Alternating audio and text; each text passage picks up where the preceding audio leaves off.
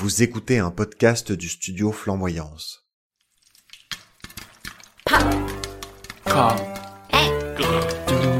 Salut Michel. Salut Louis. Alors, comment ça va? Bah écoute, ça va très bien. C'est euh, c'est marrant, c'est le premier épisode qu'on enregistre en face à face. C'est vrai, parce que depuis le début, on enregistrait dans deux pays différents, euh, sauf que maintenant, bah, t'as pu rentrer en France. Donc, Voilà, c'est euh, le grand retour euh, Ouais. au bercail. C'est ça, et donc on en profite pour faire notre premier épisode en euh, presque live, en tout cas en one shot, Oui. en face à face. Ben, Qu'est-ce qu'on boit?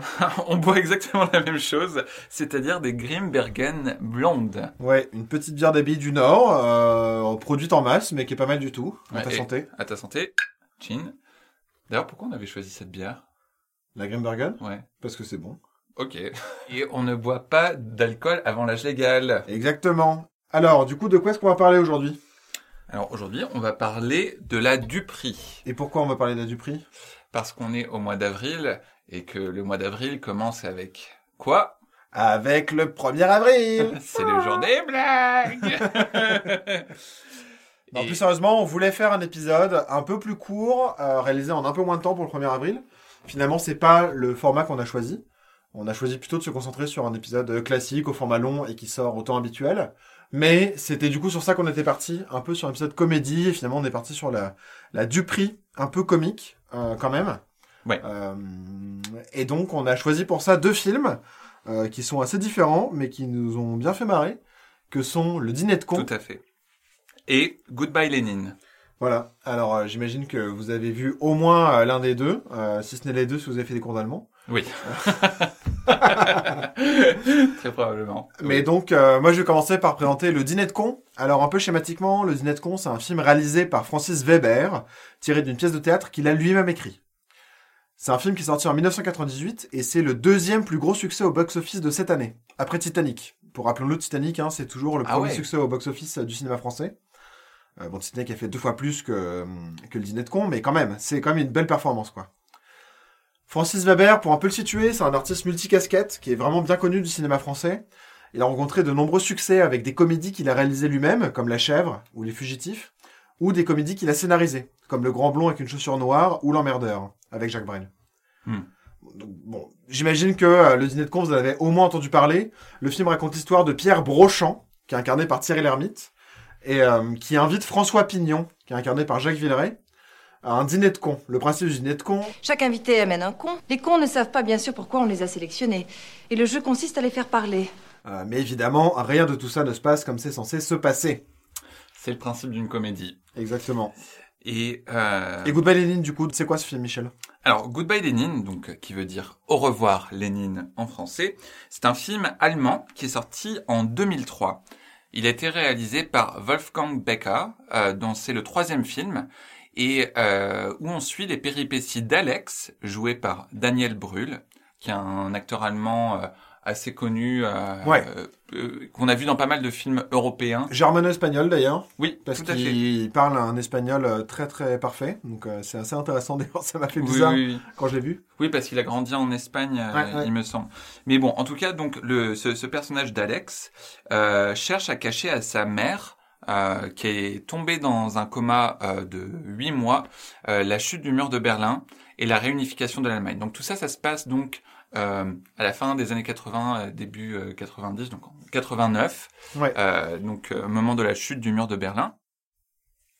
Et euh, donc euh, sa, sa mère était euh, vraiment un petit peu le, la citoyenne idéale euh, du régime de l'Est de l'Allemagne, donc de la RDA.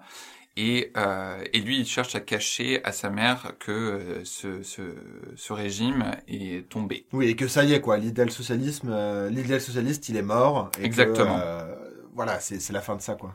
Exactement. Parce qu'il a peur qu'elle ne le supporte pas. Il a peur qu'elle en meure, tout simplement. Et euh, le film a reçu un très bon succès critique, euh, quand même 93% sur Rotten Tomatoes, et il a reçu beaucoup de récompenses, aussi bien en Allemagne, en France euh, qu'aux États-Unis. Je crois Mm. qu'il a reçu un Golden Globes du euh, meilleur film étranger. Et euh, il est aussi très utilisé pour parler de l'Allemagne et de l'histoire récente allemande. Donc quiconque fait de l'allemand euh, au collège euh, ou au lycée, comme euh, Louis et moi, euh, pourra le confirmer. Non, mais c'est clair. Je pense que, franchement, tous les élèves français qui ont fait des cours d'allemand dans leur vie ont vu ce film. Oui. Euh, non mais on, on, on peut le, on peut le garantir quoi. le garantir à au moins 98%. Avant de passer à la suite, on va et au duel. Ouh, ouh, ouh. On va juste vous faire un petit euh, alerte divulgachage. Spoiler alert. Parce que, comme d'habitude, on va parler des films en long, en large et en travers. Notre but, c'est de nous intéresser à la thématique de la duperie dans ces deux films. Et pour ça, on va devoir explorer toutes les parties du film, tous les tenants et les aboutissants, y compris la fin. Donc, si vous n'avez pas vu ces films, qui franchement sont vraiment sympas à regarder, euh, moi, j'ai été surpris du dîner de con que j'avais pas vu depuis longtemps. Et que là, je me suis vraiment payé, payé une bonne tranche de, une bonne tranche de rigolade. Ah non, moi aussi, j'ai vraiment beaucoup ri en re-regardant le dîner de con. Et euh, c'est, ce sont deux beaux films que, que je vous recommanderai dans tous les cas. Et je pense qu'ils peuvent se, se trouver assez facilement, Mm. euh, que ce soit euh, sur euh, sur internet ou même, je pense, des, des bibliothèques ou Ouais. un peu partout. Et sinon, demandez à votre prof d'allemand. Voilà. Alors c'est parti. Euh, C'est parti En... en quoi c'est des films de Dupri, euh, Michel? Qu'est-ce que t'en penses? Alors, euh, en quoi ce sont des films de Dupri Eh ben, tout simplement, déjà le, je, je, je pense que l'histoire, l'intrigue de ces deux films déjà repose sur l'idée d'un mensonge. Euh, alors dans le dîner de con, le mensonge, c'est que euh, François Pignon, donc euh, le, personnage du con dans le film, joué par, Par Jacques Villeray par Jacques Villeray, qui est d'ailleurs un génie du comique dans ce film. Ah ouais. Donc, il se fait avoir, il pense qu'il est invité à un dîner euh, assez euh, sympathique de, de quelqu'un qui cherche à le connaître, alors qu'en fait, Bah, même à promouvoir sa carrière. Oui. En fait, euh, François Pignon, c'est un mec qui fait des bâtiments d'allumettes, euh, donc euh, une tour Eiffel en allumettes, euh, des gares en allumettes. Il fait que des trucs en plus un peu, euh, un peu ennuyants. non, je crois qu'il fait, euh, il a fait une cathédrale. À un moment, il montre, il montre, Ouais. il a un catalogue avec toutes ses créations en allumettes.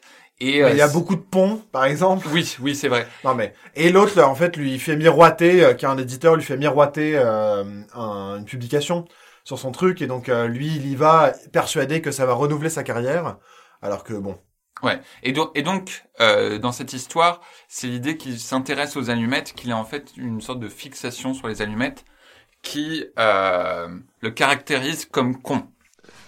Alors, combien d'allumettes? 2000 346 422. Et euh, dans Goodbye Lénine, c'est un, c'est une autre, euh, un autre type de mensonge. Donc pas un mensonge pour nuire à quelqu'un, mais plutôt pour euh, protéger une personne. Ouais. Donc le, le ro- le- la mère, euh, la mère qui a vécu dans cet idéal socialiste et qui a élevé ses enfants dedans. Mais on explique d'ailleurs qu'elle est particulièrement fragile Euh, en fait on raconte dès l'introduction du film qu'elle euh, se fait quitter par son mari quand elle est euh, quand les enfants sont jeunes Oui, tout à ils fait. ont une dizaine d'années et qu'elle s'est murée dans une espèce de mutisme euh, pendant longtemps, qu'elle a mis du temps à s'en remettre et qu'elle s'est plongée dans cette espèce de quête de l'idéal socialiste euh, à faire de la chorale avec les enfants, etc. pour dans l'espoir en fait que, que ça aille mieux et et donc là on montre qu'elle est particulièrement fragile au choc nerveux. Oui. Euh, D'ailleurs, la raison qu'il a plongé dans le coma, c'est le fait simplement de voir son fils à une manifestation Ouais, une euh, manifestation pour la liberté de la presse. Ouais. qui tourne mal, mais euh, mais c'est rien que le fait de le voir, en fait, euh, la plonge dans un coma de plusieurs mois, et donc il se dit si en fait et par confirmation du médecin d'une certaine manière, C'est pourquoi il va falloir absolument lui éviter toute agitation, la moindre petite émotion. Vous comprenez, elle ne doit subir aucun choc émotionnel, monsieur Garner. Il y va de sa vie. Si elle apprend euh, la chute du mur et la réunification de l'Allemagne, juste elle va mourir et on n'est pas capable de gérer ça, on veut pas ça, et lui il veut protéger, et donc il choisit de mettre en place un univers parallèle à l'échelle d'un appartement. C'est ça. euh, qui se passe genre un an avant, mais avec de tels bouleversements qui sont produits dans cette année 89 que euh, que ça demande un travail colossal pour essayer de faire croire et surtout tout est en mouvement. Donc Oui. c'est difficile de il passe beaucoup de temps justement à essayer de cacher le mouvement et à faire en sorte que tout reste euh, dans l'ordre, dans l'état dans lequel c'était. Oui, oui, c'est vrai qu'il y a une espèce de tension entre euh, euh, la volonté de, de rester dans un passé figé, un passé idéalisé, figé, et en même temps un peu rattrapé euh, les événements courants parce que la mère, à partir du moment où elle, où elle est capable de quitter son lit, elle se rend compte que les choses ont changé. Euh, Il y a un gros panneau Coca-Cola Ouais. qui est installé sur l'immeuble d'en face. Coca-Cola, donc c'était vraiment une, une entreprise qui était euh, présente dans l'ouest de l'Allemagne, mais pas à l'est. Aussi, elle regarde en bas, elle voit que les que les voitures, euh, c'est plus du tout les mêmes, que les gens qui s'installent dans l'immeuble, c'est pas les mêmes. Et, euh, et du coup, il se rend compte qu'il doit quand même un peu rattraper ce retard, mais il, il réécrit du coup toute l'histoire Ouais. Euh, de, de, de telle sorte que ça puisse euh, soulager et réconforter sa mère. Ouais. Euh, et je me demande même s'il cherche pas à se réconforter lui-même parce qu'il a grandi en fait dans dans l'est de l'Allemagne et je pense que qu'au travers du film tu te rends compte que lui peut-être que ce qui lui déplaisait c'était aussi une forme d'hypocrisie Mm. que l'est de l'Allemagne l'idée c'était vraiment basé sur euh, la communauté euh, enfin le socialisme euh, donc où on partage les choses où on pense aux citoyens peu à peu un peu leur leur grade économique entre guillemets qu'en fait il y avait une forme d'hypocrisie et lui il recrée un peu cette RDA idéalisée comme lui il aurait Ouais. voulu la voir. Mais d'ailleurs, c'est un peu soutenu aussi par les autres personnages, notamment euh, les voisins de l'immeuble, Mhm. Qu'il met au parfum pour pouvoir fêter par l'anniversaire de sa mère, etc. Alex, c'est si agréable de bavarder avec ta mère. On a l'impression que tout est comme avant. Eux sont des personnes qui ont 50 ans, ils sont pas du tout dans la, dans la jeunesse, euh, dans l'envie d'innover, de changer, etc. Et ils subissent euh, ce changement plus qu'ils en bénéficient. En tout cas, ils sont traversés par ça. Oui. Alors, et ils sont pas du tout portés, portés par ce changement-là, ils sont plutôt traversés. Et il y a, eux aussi, ça le réconforte. Et c'est exprimé, il y a un moment où c'est un peu idyllique d'ailleurs, cette recréation de la RD1, où Ouais. tout le monde trouve que c'est un joli mensonge, en fait, qui fait du bien à tout le monde. Et puis lui, il se protège vachement aussi.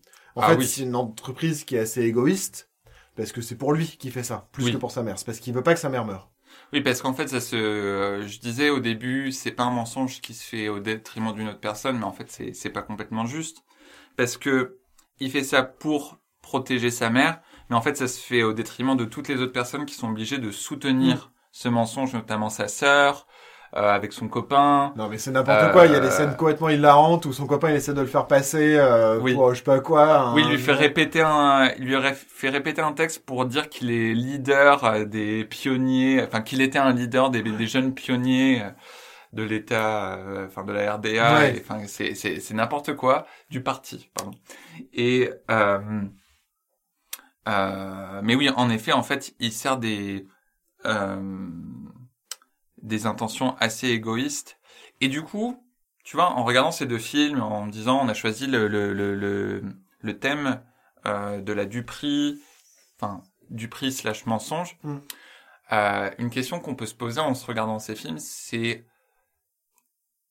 est-ce qu'il y a une bonne raison de mentir? Est-ce qu'il y a un bon mensonge? Entre guillemets Je ne sais pas. Je ne sais pas, mais moi non mais plus. ça alors? Mais dis donc. Bah, ça pose la question, mais en fait, ouais, je sais pas. En même temps, ils dé- en fait, moi, ce que je trouve assez frappant, c'est qu'ils servent leurs propres intérêts. Ouais. Et dans le cas du dîner de con, par exemple, la résolution, elle se fait dans la vérité. Oui, ça, ça, ça, je suis d'accord. Le dîner de con, c'est vraiment. On est dans le mensonge du début à la fin, et d'ailleurs, ils passent leur temps aussi à essayer de duper tout le monde. Ouais. Euh, parce qu'il y a la duperie évidente de euh, ce mec là, Pierre Brochant, qui cherche à, à se foutre de la gueule de François Pignon, euh, qui est fan de ses allumettes. Oui. Euh, mais du coup, ça enchaîne un plein de gags parce qu'en fait, euh, ils peuvent pas aller au dîner. Ils se retrouvent coincés, seul à seul, dans l'appartement de Pierre Brochant. Oui, parce que Pierre Brochant, en fait, euh, tombe accidentellement Mm. et se coince le dos. Il se fait un tour de rein. Et, euh, et donc du coup, ça amène à, à tout un ensemble de gags comiques. Et la femme de Pierre Brochant le quitte, donc il essaye d'appeler son ex. Ouais. Avec... Euh... C'est une suite de c'est une suite de quiproquos en fait Ouais. euh, qui sont qui sont assez drôles, mais en fait tout le monde se retrouve puni dans la duperie et tout le Ouais. monde est dupé dans ce truc. Tout le monde quasiment euh, dupe et dupé. Et le seul, en fait, qui dupe, mais de manière gentille, pour le coup, c'est François Pignon. Avec Oui. son personnage... euh, Enfin, avec son... Qui le fait, mais par bienveillance, pour aider les autres. Et même si ça finit toujours de manière euh, n'importe quoi Oui. et super mal, euh, c'est toujours par gentillesse. Mais même lui est puni. Oui. Il est puni euh, par la façon dont les gens euh, se comportent avec lui, parce que euh, Pierre Brochant, tu vois, même quand Pignon essaie de son mieux de l'aider, il se fait tout le temps euh, remettre à sa place. Je suis dans cet état parce que vous m'êtes tombé dessus. Mais je sais pas pourquoi je discute avec cet abruti bordel de merde. Ouais, ouais, carrément. Euh, mais alors tu vois, alors autant je suis d'accord qu'avec le dîner de con, il y a cette idée de euh, le mensonge.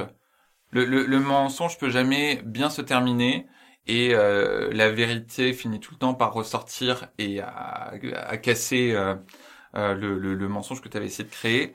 Je trouve que dans Goodbye Lenin, pour le coup, c'est plus subtil.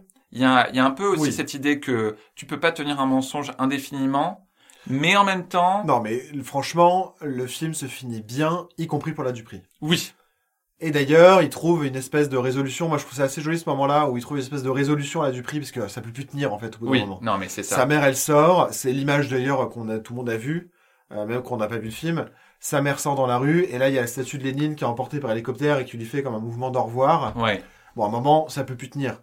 Donc, il invente, lui, il bricole une espèce de truc qui explique la chute de la RDA, mais de manière heureuse pour la RDA. ouais. Jolie fin, en fait. Pour euh, aussi l'Allemagne de l'Est. Euh, ce qui... Alors que ça s'est plutôt fait euh, dans, à la faveur de l'Allemagne de l'Ouest. euh, Oui. La chute du mur et des allemands, mais pas du, pas de l'institution de l'Allemagne de l'Est. Non. Euh, évidemment, je dis pas que la chute du mur c'est une mauvaise idée. Hein. Quoi? Du révisionnisme dans Popcorn et Gredou Non. Euh, non, non, mais du coup, il donne une fin heureuse aussi pour les institutions l'Allemagne de l'Est. Ouais. Euh, comme quoi, c'était un choix éclairé et pour en gros le bien de l'humanité de faire ça. Et voulu aussi par l'Allemagne de l'Est. Et en fait, sa mère est déjà au courant au moment Ouais. où il lui montre ça. Elle était mise au courant par son ex-mari. Mais euh, et sa et sa copine. Enfin, et la copine ouais, de d'Alex, c'est vrai. l'infirmière. En tout cas, elle est déjà au courant. Et, euh, et en fait, c'est une scène qui est jolie parce qu'il montre ça. Et en fait, tout le monde, lui, regarde le film. Et tout le monde le regarde lui, voir à quel point il est content, en fait. Ouais. Et content de son mensonge. Et en fait, ce qui devait se passer se passe. La mère finit par mourir. En fait, assez peu de temps après, elle le supporte pas. Ça et d'autres choses. Enfin, en tout cas, elle finit, Oui, elle oui. meurt euh, dans, dans la foulée. Et c'était, euh, ce mensonge, finalement, a été une belle parenthèse. Oui. Et c'est c'est qu'en fait, lui, jusqu'à la fin du film, ne sait pas que sa mère était au courant. Mm.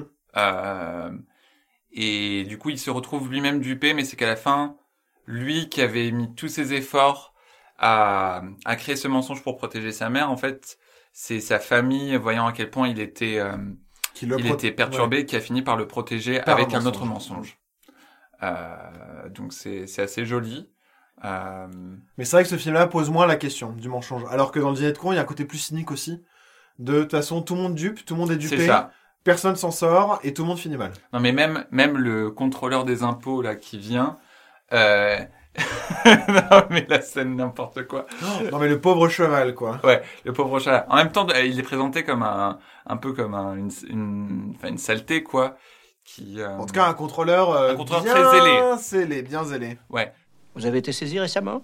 Parce qu'il y a des traces plus claires sur les murs. Comme si on avait retiré des tableaux. Il voit tout, il est formidable. Non, il voit tout, t'es formidable. il, il arrive pour euh, filer un coup de main à Pignon et finalement c'est tout ça pour se rendre compte que sa femme le trompe avec le type euh, qu'il essaie de cherche faire tomber ouais. euh, depuis des mois. Donc c'est vraiment l'humiliation Ouais. euh, Public. totale. Ouais. Ouais. Oh, ouais, c'est horrible.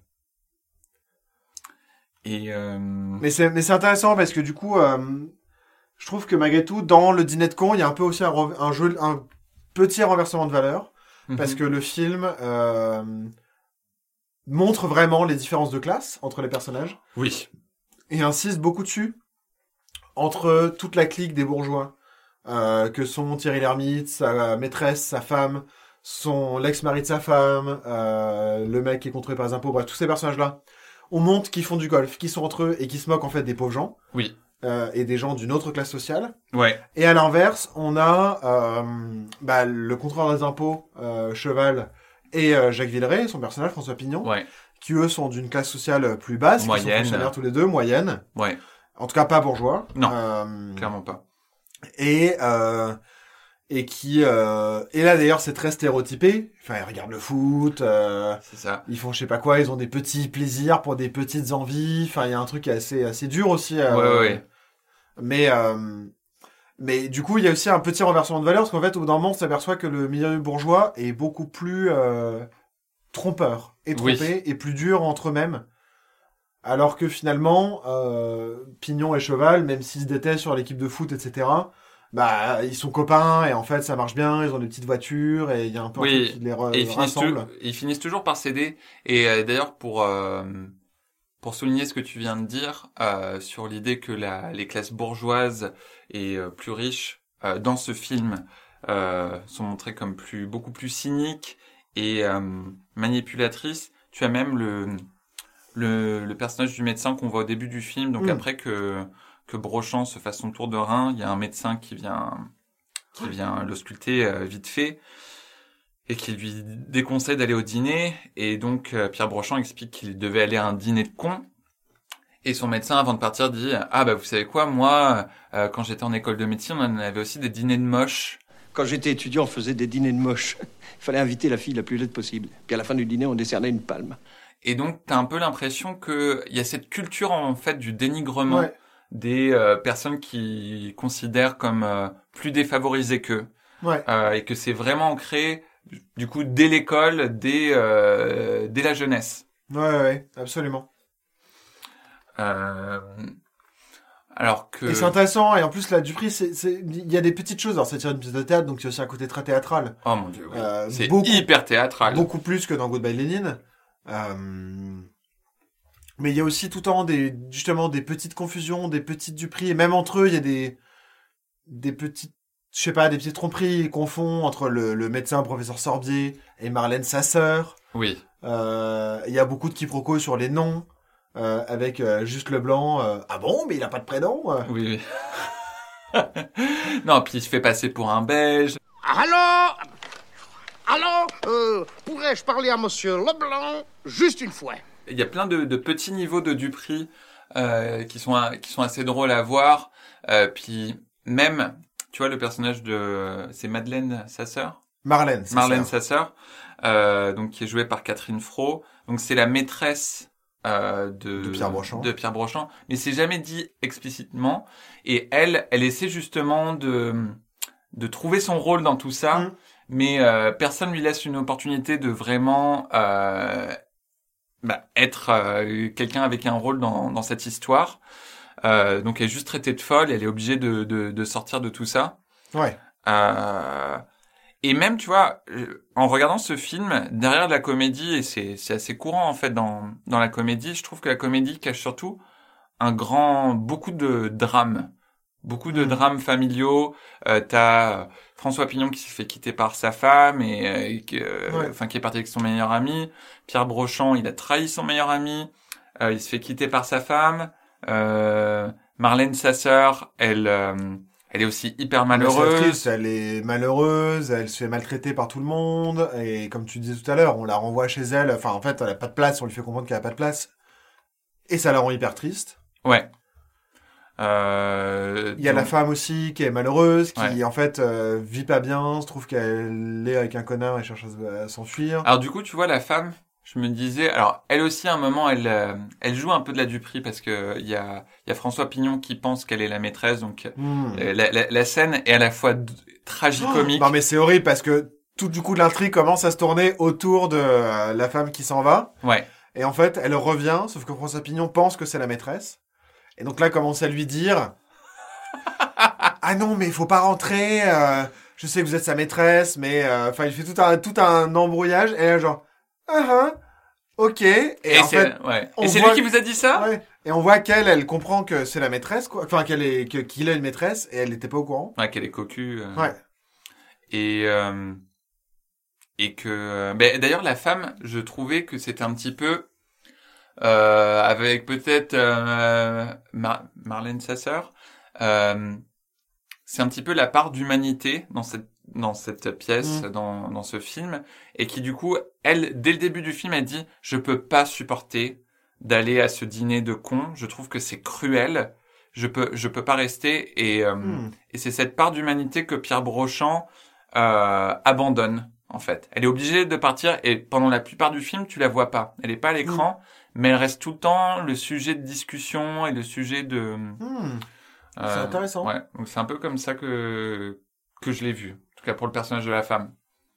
Ouais, c'est vraiment intéressant. Ça, et c'est vrai que, en plus, c'est le personnage qui est extérieur pour le coup au mensonge, même si on en est l'objet. Oui. Euh, c'est à propos d'elle qu'on ment et c'est à elle qu'on raconte des mensonges. Euh, elle est extérieure. Ces mensonges-là, elle y prend pas part. Et ouais, c'est vraiment intéressant ce côté de la part d'humanité. Et même à la fin, François Pignon lui ment pour essayer de la ramener Mm. à Pierre Brochant et ça se retermine mal. Et d'ailleurs, ça, c'est vraiment le gag final. Ouais, euh, c'est ça. euh, qui est assez rigolo, quoi. Qui juste termine le truc euh, pour pas finir sur une note euh, plus mélodramatique, mais pour finir sur un truc un peu, un peu pop pop, c'est Ouais. comédie française. Voilà. Alors, en parlant de comédie française, moi, en regardant ce film, j'ai, beaucoup ri, hein, mais euh, je, je me suis dit, c'est, un humour quand même très français.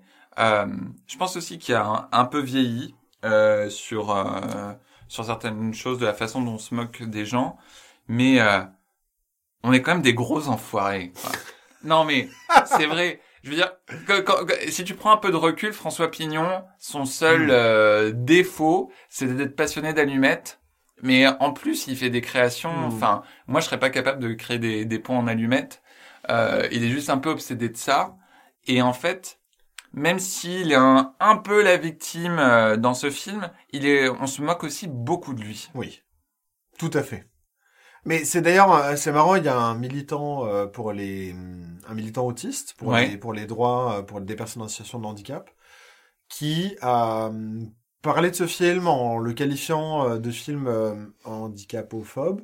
Ouais. En tout cas, parce que justement, il dit que François Pignon peut révéler des caractéristiques qui peuvent être celles de certaines formes de l'autisme, et que être le sujet de moquerie, du coup, ça ne fait que renforcer les stéréotypes euh, existants déjà sur les personnes autistes, et que effectivement, c'est un film qui est moqueur et méchant en fait. Ouais. Euh, c'est un film qui est assez méchant. Enfin, comme tu dis, quand on est des gros enfoirés, c'est ça. C'est que euh, on se moque de tout, tout le monde, tout le temps, mais quand même particulièrement de ce François Pignon, euh, qui a juste le malheur d'être maladroit, un peu euh, mal dégourdi, Oui, euh, pas. euh, et d'être dans, et d'être le personnage d'une pièce de théâtre, quoi. Et que du coup, il lui arrive tous les pires trucs qui peuvent arriver à ce genre de personnage. Et euh, même si euh, il y a Pierre, y a Pierre Brochant, moi je voyais aussi un, un truc où genre euh, c'est un peu la punition euh, euh, pour Pierre Brochant, tu vois, qui a essayé de duper Hmm. donc le con. Euh, c'est une espèce de punition, on va dire divine. Euh, et d'ailleurs même- même Pierre Brochant dit Tout ce que je peux vous dire, c'est qu'en une soirée, vous avez vengé tous les cons qui ont participé à tous les dîners de cons à travers les âges et dans le monde entier. Voilà. Mais malgré tout à la, je veux dire, à la fin de la journée, il est quand même considéré comme un con. Ouais. Oui, et d'ailleurs, le gag final aussi, axe, enfin, en tout cas, sort pas de cette idée-là. Ouais. Parce que, justement, à la fin du film, il a une espèce de moment où il dit, attendez, vous dites que je suis un con? Bah, vous allez voir, moi, je vous ramener votre femme. Ouais. Et il appelle, il a le coup de fil où la femme, elle est prête à venir. Et en fait, ça se termine quand même sur un gag où lui fait une énième bourde, et comme si ça le débordait, quoi, en fait. Ouais. Et que même s'il essaye d'être euh, humain, et c'est là où je trouve qu'il y a aussi un rapport un peu classiste, quoi, de, de, de, Oui. de différence, de lutte des classes à cet endroit-là, où il y a une, il y a une gentille moquerie quand même des personnes de, qui sont pas bourgeoises.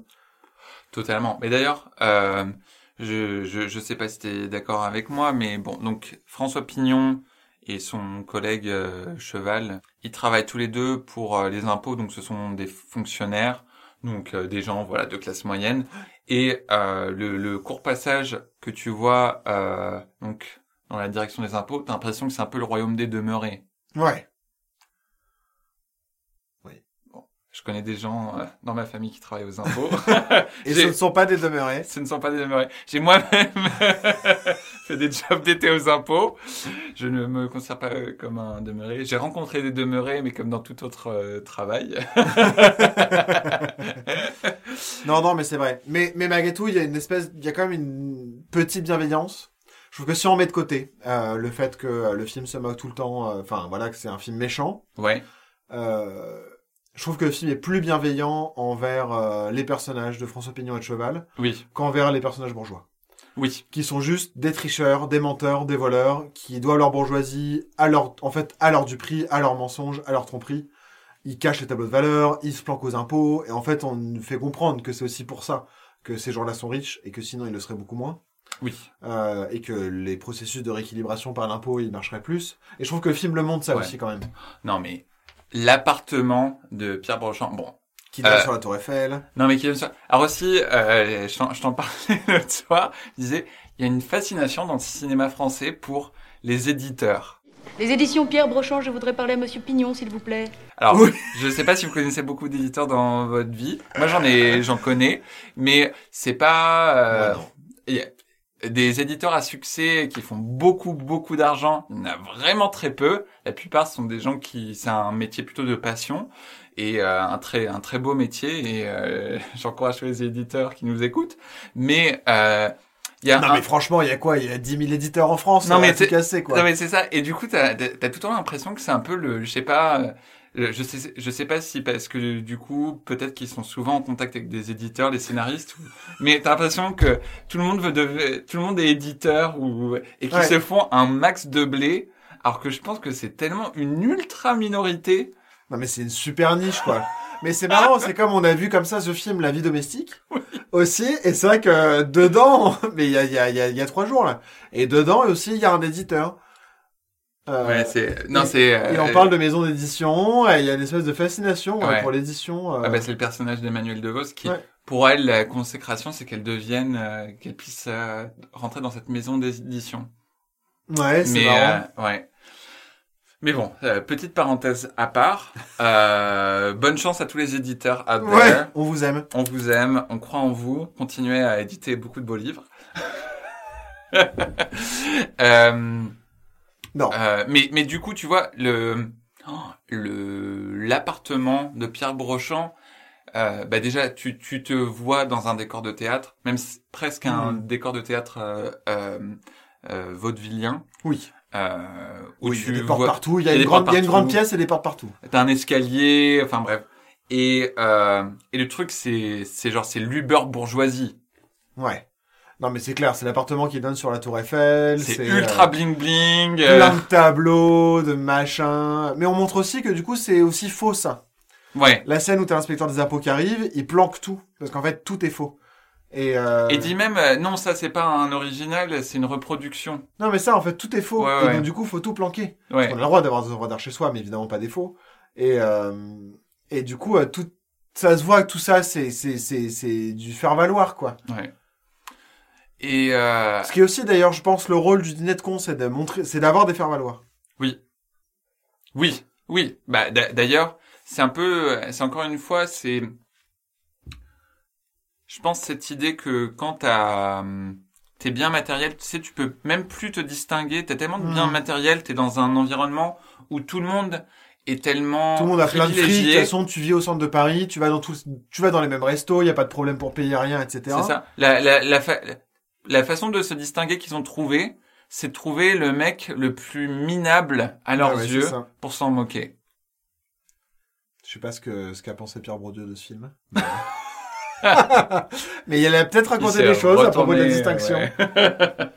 Euh, Euh, Là où, alors, dans Goodbye Lenin, je pense que il y a, il y a pas la même euh, thématique classiste, euh, mais il y a quand même ce, ce rapport entre l'est et l'ouest, parce que euh, en fait l'est c'est plus ou moins fait absorber par l'ouest plutôt Mm. que l'inverse, et euh, aussi les, les injustices euh, auxquelles les, les, les, gens de l'Est euh, ont dû faire face au moment de cette absorption. Et dans le film, on le voit notamment euh, au moment où ils essaient de faire euh, de faire changer l'ar- l'argent euh, Oui. de la RDA en argent de des, des en Deutschmark. euh, de RDA, ouais, en Deutschmark allemand. Et en fait, c'était la mère qui avait caché tout l'argent et elle s'en souvenait plus, que- surtout après son coma.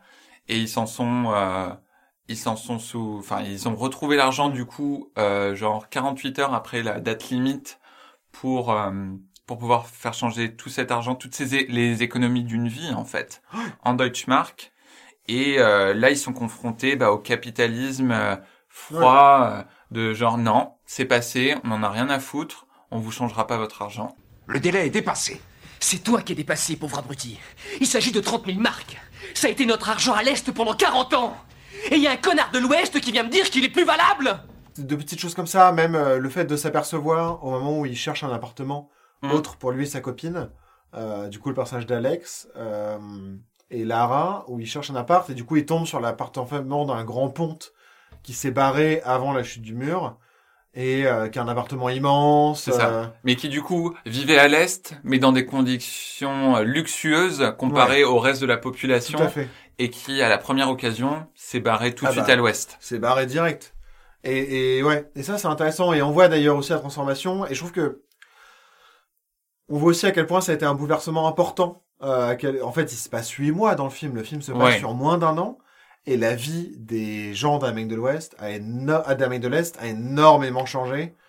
Non, mais- Surtout à Berlin, parce que pour en plus il y avait une Berlin. poche, euh, une poche occidentale dans Berlin. C'est ça. Et, euh, et à quel point ça a complètement transformé euh, tout quoi. Non, mais c'est, je veux dire, je pense que pour euh, nous-mêmes, on l'a pas vécu, mais pour des personnes qui l'ont pas vécu, c'est difficilement imaginable. Ouais. C'est genre, t'as vécu dans un, dans une bulle, dans un monde, et tout à coup, tout se transforme et tu rentres dans un autre tout monde. transforme.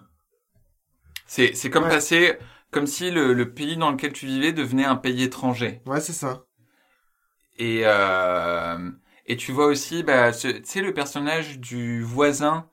Euh, bah, un, un- un moment, t'as le, le personnage d'Alex, donc qui fait les poubelles pour essayer Ouais. de retrouver des trucs pour pouvoir remeubler l'appartement, faire croire qu'il était tout Ouais. le temps dans la RDA.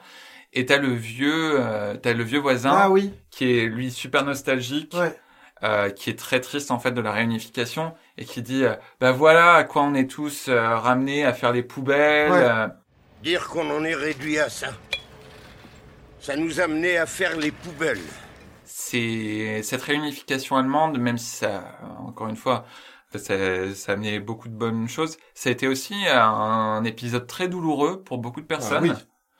Euh, Ah bah qu'on perdit beaucoup de choses, qui sont aussi habitués, enfin euh, malgré tout, Mm. euh, l'Allemagne de la RDA avait aussi euh, ses côtés où tout le monde avait un toit, un peu de nourriture, enfin il y avait un truc Oui. aussi très dans l'espèce d'idéal euh, égalitariste. Oui. Ça, ça existait, et il y a des gens qui du coup se retrouvaient sans rien.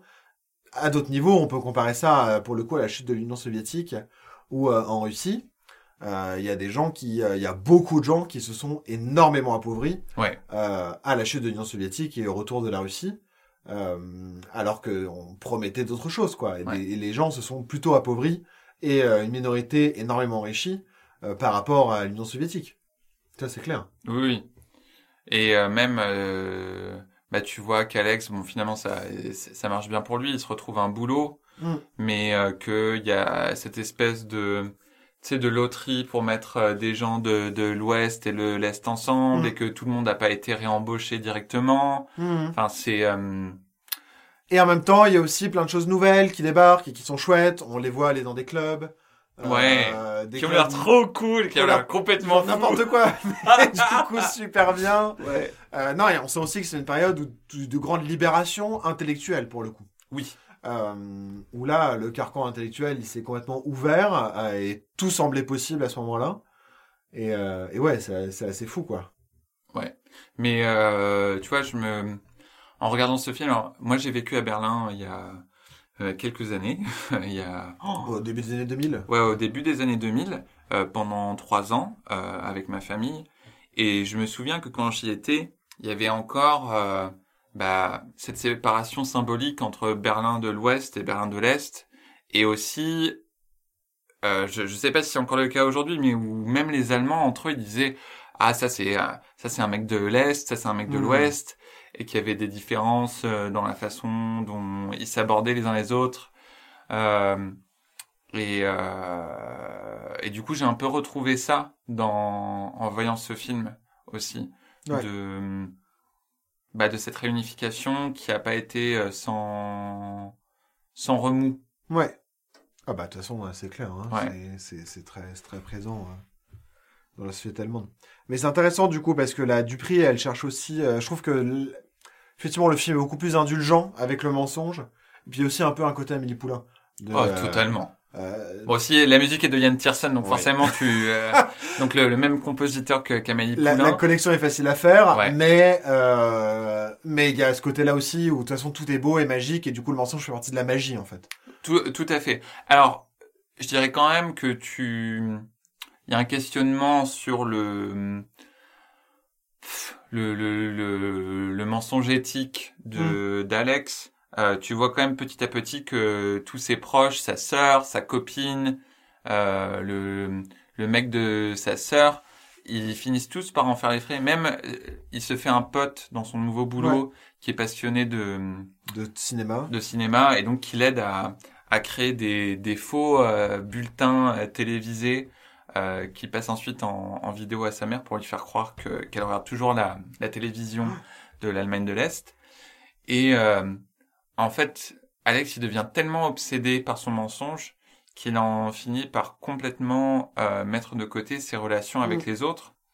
Euh, non, puis je veux dire, et il se lance dans des dans des espèces de quêtes du Graal, mais complètement ridicules. Non, mais- Genre la, la la quête du cornichon. Ouais. Euh, donc la, sa mère lui demande si elle peut euh, s'il peut aller lui acheter ses cornichons euh, Préféré d'Allemagne de l'Est. Ouais, et, les cornichons euh, Spreewald. Et du coup, lui, euh, bah, il peut, euh, il peut plus retrouver ses cornichons, mais tout ce qu'il recherche absolument, c'est retrouver euh, le, le, Le même bocal. bocal, pour pouvoir euh, mettre d'autres cornichons dedans, pour faire croire à sa mère qu'elle mange les mêmes cornichons. Et, et il va faire ça au détriment de, de ses autres relations. Ouais. Mais d'ailleurs, c'est intéressant parce que je trouve que le le moment où la où il se dit que le mensonge doit s'arrêter, c'est le moment où il retrouve son père Ouais, et où il s'aperçoit qu'en fait, lui est victime d'une duperie depuis son enfance. oui. Oui, bah d'ailleurs, je m'étais dit, en fait, la personne qui a maintenu la Duperie le plus longtemps, Ouais. c'est sa mère. Exactement. Parce qu'en fait, sa mère fait croire qu'elle s'est fait plaquette par son mari, qu'elle a pas eu de nouvelles. Et en fait, non. Lui s'était barré à l'ouest et euh, le père donc de- du personnage principal d'Alex et le mari de la mère euh, s'était barré à l'ouest et euh, avait euh, envoyé en fait plein de lettres pour essayer de faire en sorte que la mère vienne. Elle l'a pas fait. Votre père n'est n'est pas parti à l'ouest avec une autre femme. Je vous ai menti. Et qu'il ne se soit plus jamais manifesté. C'était faux aussi. Elle a, elle a eu peur. Elle a eu peur euh, qu'en fait, euh, ça aurait été trop compliqué d'avoir des visas.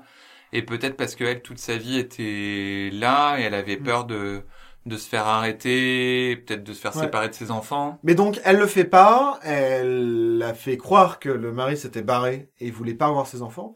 Et en fait, lui, il les a attendus longtemps. Et Alex le retrouve un peu par hasard, par un jeu, voilà, de, de, de cinéma, quoi. Euh, le retrouve et euh, il y va. Il s'aperçoit qu'il a fait une nouvelle vie. Donc au début, il pense effectivement que ça confirme le fait qu'il s'était barré pour construire une nouvelle vie, etc. Et en fait, il s'aperçoit que leur père les avait attendus pendant longtemps, pendant plusieurs années. Euh, et que sans réponse, il est fini bah, par changer de vie, quoi, au bout d'un moment. Euh, et que lui, victime de cette si grosse duperie dont il a souffert, euh, en fait tellement, et il a souffert aussi par voir, en voyant sa mère souffrir. Euh, et c'est aussi là où il décide de mettre fin à la duperie, Mm. à, la, à la grande duperie de, de la RDA. Ouais. Mais il fait, il met fin à cette Duperie en créant euh, une autre mini Duperie juste pour euh, recoller les morceaux, de dire en fait l'Allemagne va se réunir et C'est pourquoi j'ai décidé d'ouvrir les frontières de la RDA au monde entier. Dès la première heure de l'ouverture du mur, des milliers de citoyens d'Allemagne de l'Ouest ont voulu rendre une petite visite impromptue à notre République démocratique. Beaucoup d'entre eux veulent rester, car ils ne supportent plus la dure loi de survie édictée par le système capitaliste. Mais je trouve que ce film aussi, il essaye un peu, c'est un peu ce qui m'a fait aussi à mes poulains, c'est ce côté où on, où on cache la, la rudesse de la vie Ouais. euh, par, euh, par justement l'édulcore en fait. ouais. On- même si là, pour le coup, c'est un gros mensonge, euh, on édulcore le fait que ce soit si dur, si changeant, si transformant, si difficile d'être impacté par ça. Mm. Ton père s'en va, euh, tu as tous ces fonds, ta vie elle est complètement bouleversée, le travail change, tout change tout le temps, faut s'adapter tout le temps, etc. Et bah tu peux en fait te recréer des cocons euh, Ouais. un peu magiques quoi. Mais là, tu vois, je, je sais pas si c'est la, la discussion, mais euh, en parlant de tout ça, je suis en train de me dire, en fait, ces, ces deux films, tu vois, c'est, enfin, la, la Duperie, le mensonge est quand même vraiment au cœur. C'est une, une thématique qui traverse ces deux films. Et en fait, j'ai l'impression que dans dans ces deux films, t'es tout le temps dupé par quelqu'un d'autre et un peu que est-ce que notre réalité n'est pas le mensonge créé par quelqu'un d'autre à notre insu? Hmm. Euh, et du coup que tu es Genre tout à la Matrix ou euh, Bah, un peu à la Matrix mais bon pas aussi loin mais juste pour te dire que tu peux tout plutôt une espèce de d'avertissement te dire tu peux tout le temps être le dindon de la farce de quelqu'un d'autre hmm. Oui, tout à fait. même sans que tu t'en rendes compte euh, et c'est vrai qu'il y a un peu un côté, euh, pour le coup, euh, caverne de Platon là-dedans. Ouais. Euh, de finalement, ce que tu vois, ça te semble réel, mais en fait, peut-être que c'est qu'une projection, et peut-être une projection dans laquelle quelqu'un, du coup, a un impact là-dedans. Et du coup, est-ce que tu préférerais savoir la vérité, euh, Hmm. quitte à ce que ta réalité euh, entière s'effondre, ou euh, rester dans cette illusion un peu magique à la Amé- Hmm. Amélie Poulain, comme tu dis, de Goodbye Lénine Mais d'ailleurs, euh, la révélation euh, tue la mère. Oui. Enfin, c'est pas spécifiquement la révélation qui tue la mère, mais en tout cas, à la suite de la Oui. révélation, elle meurt. Ouais. Peu de temps après. Ben, tu vois, et du coup, je trouve que Goodbye Lénine, c'est, ça penche pres- presque plus du côté du genre, en fait, ils ont un peu eu raison de, de mentir. Tout à fait. Là où, euh, effectivement, le dîner de cour est beaucoup, beaucoup plus sévère euh, sur cette thématique-là. Ouais. Mais euh, d'ailleurs, je saute du coq à l'âne. Le dîner de con, donc Francis Weber, apparemment, il s'est inspiré de, de de trucs qui existaient vraiment. Ouais. Euh, apparemment, il y a vraiment eu Ah, des il y a eu dîners des de dîners de cons, euh, notamment dans des grands restaurants parisiens, euh, dans le milieu notamment du cinéma français. Ouais. Avec pas mal d'anecdotes à ce sujet. Bon, et puis lui, c'est aussi Francis Weber, c'est un mec qui avait émigré aux États-Unis Ouais. et qui est revenu en France par le dîner de cons, par la pièce de théâtre d'abord, et que voilà, et c'était aussi une espèce de, de, de rédemption de comédie facile, mais il s'est inspiré effectivement de ce truc-là qui lui semblait complètement improbable et, euh, et de moments un peu euh, hallucinants dans sa vie aussi, de se retrouver avec des gens qui l'ont complètement bassiné, avec des sujets qui lui ne l'intéressaient pas. Oui, et euh, C'est que aussi... c'est intéressant parce que autant dans le dîner de con, c'est inspiré justement d'un fait divers qui est hyper cynique, euh, qui est donc de vrais dîners de con qui ont existé. Ouais. Autant Good Lénine, les sources d'inspiration, elles sont multiples. Oui. Mais notamment pour des faits qui sont plus proches de ça, d'un Polonais. Ouais. euh, qui est tombé dans le coma en 88 et qui s'est réveillé euh, du coup 15 ans plus tard ou un Ouais. truc comme ça. et qui du coup euh, a mis beaucoup de temps avant de comprendre ce qui s'était passé parce que le monde avait tellement changé et surtout c'est quelqu'un qui s'était endormi euh, euh, enfin quand tombé dans le coma euh, dans l'Allemagne de l'Est donc euh, dans un moment où ça semblait très stable quoi. Bah, la, la, la Pologne. Non mais c'est vrai qu'il y a aussi euh, ça c'est toi qui me parlais de ça tout à l'heure mais Ouais. de de dans l'histoire de l'URSS où Oui. euh, Lénine a été dupé sur les dernières années de sa vie par Staline qui euh, lui a inventé une espèce de fausse Union soviétique qui était toute naissante à ce moment-là encore Pour protéger jeune, sa santé. officiellement Oui, o- o- officiellement. Mais en tout cas, c'était dans les dernières années de Lénine où il avait une santé très fragile, où il avait Mm. fait un AVC, euh, il allait pas bien du tout, et où Staline, en fait, a euh, essayé de limiter le, les informations qui lui parvenaient, les informations sur l'actualité, parce qu'il y avait des choses qui se passaient Mm. pas bien. Et du coup, il lui présentait une version un peu idéalisée euh, de, de ce qui s'était passé. Et apparemment, même à un moment, l'épouse de Lénine Mm. avait euh, envoyé des informations et il a appelé. euh, Bah, en fait, c'était très compliqué parce que Staline utilisait ça pour contrôler Lénine.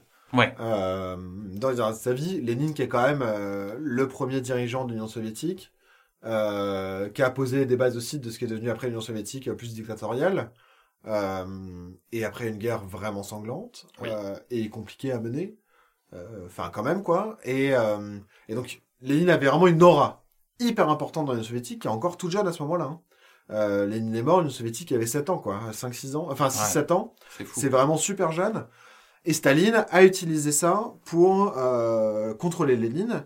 Et donc, aurait aussi... Euh, s'est arrangé avec des médecins pour euh, que les médecins racontent qu'il fallait qu'il soit protégé au maximum des informations. Et Lynn, en fait, utilisait sa femme euh, pour passer les informations Ouais. de l'autre côté et pour qu'elle ramène des informations. Et quand Saladin a appris ça, ça l'a rendu complètement fou furieux. Où il Ouais. a, il a et du coup, il a insulté. Ouais, euh, ouais. Mais, euh, mais oui, donc euh, après ça, ça, je sais pas si ça a directement inspiré euh, Goodbye Lenin. Enfin, nous, on, on, on a vu dans nos recherches que ça avait potentiellement inspiré. On n'a on pas vu le, le lien direct. Ouais. Mais euh, euh, Bon, en tout cas, c'est une histoire Ouais. qui ressemble assez et qui, oui, té- té- témoigne aussi de, de, de, de... c'est pas la même histoire, c'est une histoire qui est moins cynique Ouais. pour le coup, même si évidemment l'histoire de Lénine et Staline, c'est une... de toute façon c'est la vie politique, hein, pour n'importe qui a fait Mm. l'histoire, c'est que c'est rarement euh, très gai, mais euh, c'est pas aussi euh, cynique que l'histoire du dîner de con où Francis Weber a entendu parler de ça ouais. s'est dit c'est un truc qui est tellement cynique, je peux faire une comédie de fou là-dessus, et a fait sa comédie vraiment euh, de manière un peu méchante, quoi. Oui, oui, parce que l'idée, c'est vraiment de nuire à quelqu'un Mm. ou de de rire au vraiment aux dépens de quelqu'un. Mm, Euh, mais euh, là, tu vois, je, je, je repense aussi à un autre film qui m'a fait penser à Goodbye Lenin. C'est euh, The Farewell en anglais, ou je crois L'Adieu. L'adieu. en L'Adieu. Et euh, c'est un film euh, Que sur euh, que je que je vous recommande à tous, y compris à toi, Louis, sur une famille euh, euh, am- américano-chinoise où la grand-mère en Chine a euh, une maladie mortelle, euh, je pense un cancer du poumon, et où euh, sa famille décide de, de lui mentir en lui disant qu'elle va bien et qu'elle a encore de, de longues années devant elle. Mais comme ils savent qu'elle est censée mourir bientôt, ils invitent quand même la, la partie de la famille qui vit aux États-Unis euh, pour dire un, dernier au revoir à la grand-mère. Et à la base, ils s'arrangent pour que la petite fille, qui est la plus américanisée, euh, ne vienne pas, mais elle s'arrange quand même pour venir. Et elle, euh, elle a plus grandi donc aux États-Unis dans un contexte de genre on est sincères les uns avec les autres, un peu d'individualisme. Et il y a ce choc culturel qui se fait face à la Chine où on dit c'est la famille d'abord avant l'individu et pour le bien de la famille, euh, il faut euh, Oui, préserver la famille, il faut donc on ment. c'est ça, donc on ment. C'est pas contre euh, mamie, on veut la garder heureuse, mais pour le bien de la famille, il faut qu'on mente. Et c'est un peu ce choc culturel et c'est vachement intéressant, c'est assez touchant. Mm. Et c'est inspiré d'une histoire vraie. Et euh, je vous le conseille euh, vivement. Ok, super. C'est donc ta recommandation pour cet épisode? C'est ma petite recommandation pour cet épisode de Farewell, l'adieu. Très bien. Moi, je sais pas trop quoi recommander pour cet épisode. Euh, de choses qui m'ont vraiment fait penser à la Dupri. Euh, parce que c'est pas si simple que ça. Mais du coup, puisque tu en as parlé, que tu l'as mentionné, peut-être Matrix. Parce que je trouve que ça reprend Mhm. quand même ce concept-là aussi de est-ce que on peut mentir pour le bien? Et donc là, en l'occurrence, euh, le mensonge, il est très maléfique parce que c'est par des robots pour se nourrir d'êtres humains. Mais, euh, mais du coup, il y a une simulation qui est tellement proche qu'on peut s'y croire, quoi. Oui. Euh, Il y a un truc qui, est, enfin, qui là relève vraiment de la caverne de Platon, pour le coup, mais... euh, Puis la réalité derrière est tellement dure, Ouais. où en fait tu risques ta vie à chaque instant. Mais du coup, c'est, c'est, ça peut donner du grain à moudre aussi sur euh, tromper. Et est-ce que ça vaut le coup, en fait, de savoir la vérité? Ou est-ce qu'il vaut mieux vivre dans ce monde? C'est notamment des personnages de Matrix 1 qui dit euh, Mais moi, je trouve que ce texte, il est, ce steak, il est bien saignant. Et donc, euh, j'ai très envie de manger ce steak. Et pas du tout de vivre dans un monde où j'ai plus accès à du steak, quoi. Ouais. Donc, euh, donc voilà. Donc, je, je trahis ma cause humaine, en l'occurrence. Mais, mais c'est intéressant. non mais on a bien là quand j'y repense enfin en écoutant notre conversation parce qu'à la base comme comme l'a dit Louis on voulait faire un mini épisode sur ces deux films et en fait euh, le, le le thème nous nous emmène quand même vers des discussions euh, plus philosophiques plus profondes voire pas pas si drôles que ça donc euh, je Mais pense- c'est intéressant. On est Ouais, très ouais. content de vous offrir ce, ce, ce cinquième épisode de oui, et Grenouille. oui déjà cinq épisodes c'est fou Et on espère que vous en profiterez bien. Bah. On vous embrasse bien fort. On vous fait des gros bisous. À Et on vous recommande fort chaleureusement de laisser un commentaire sur votre application de podcast préférée. 5 étoiles ou plus.